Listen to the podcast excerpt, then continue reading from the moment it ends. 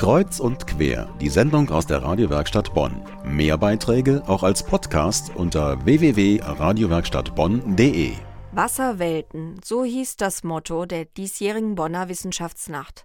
Wie bestellt, goss es bei der Wissenschaftsnacht in Strömen. Etwa 18.000 Besucher strömten selbst in Massen ins Hauptgebäude der Universität, in die Museen und das riesige Wissenschaftszelt auf dem Münsterplatz. Unser Reporter Hans Jenichen war einer von ihnen. Eine richtig gute Idee. Wissenschaft für alle zum Mitmachen bis Mitternacht. Über zwei Dutzend Wissenschaftspartner präsentierten sich. Von der Alanus Hochschule für Kunst und Gesellschaft bis zum Zoologischen Forschungsmuseum Alexander König. Woher stammt die Idee der Wissenschaftsnacht? Frau Dr. Gugel, die Projektleiterin der Universität Bonn. Die Wissenschaftsnacht, das war eine Idee hier aus der Wissenschaftsregion, also alle lange Nächte der Wissenschaft, die es jetzt ja auch in Berlin und in München und so gibt.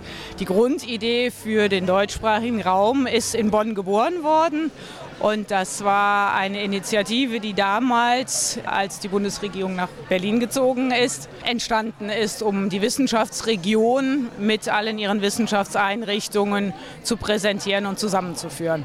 Auf dem Bonner Münsterplatz das große Wissenschaftszelt. Hier ein Highlight des Abends.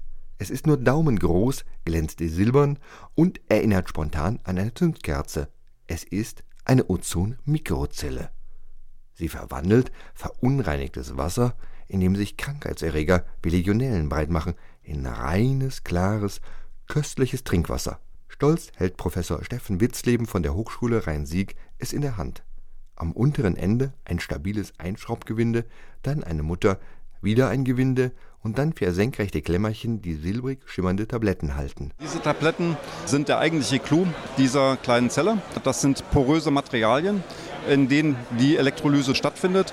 Und in diesen kleinen porösen Metallen entsteht letzten Endes das Ozon, was wir hier einsetzen für die Desinfektion von Trinkwasser. Elektrolyse ist ein chemisches Verfahren. Damit spaltet man Stoffe mit Hilfe von Strom auf. Ozon besteht aus Sauerstoff und der ist Bestandteil von Wasser. Früher musste das Wasser vorbehandelt werden. Der Beitrag meiner Arbeitsgruppe ist, dass wir dieses Verfahren einsetzen können, äh, auch für Trinkwasser. In der Regel braucht man dafür ein salztes Wasser, aber bei Trinkwasser funktioniert dieses Verfahren jetzt genauso gut. Und diese Zellen sind recht langlebig, wenn wir da auch ein Trinkwasser mit einsetzen können. Der Professor demonstriert das simple Verfahren. In einer Flasche fast schwarzes Wasser. Im Flaschenhals das kleine Wunderding. Zwei Stromkabel führen zu ihm. Nun fließt Strom.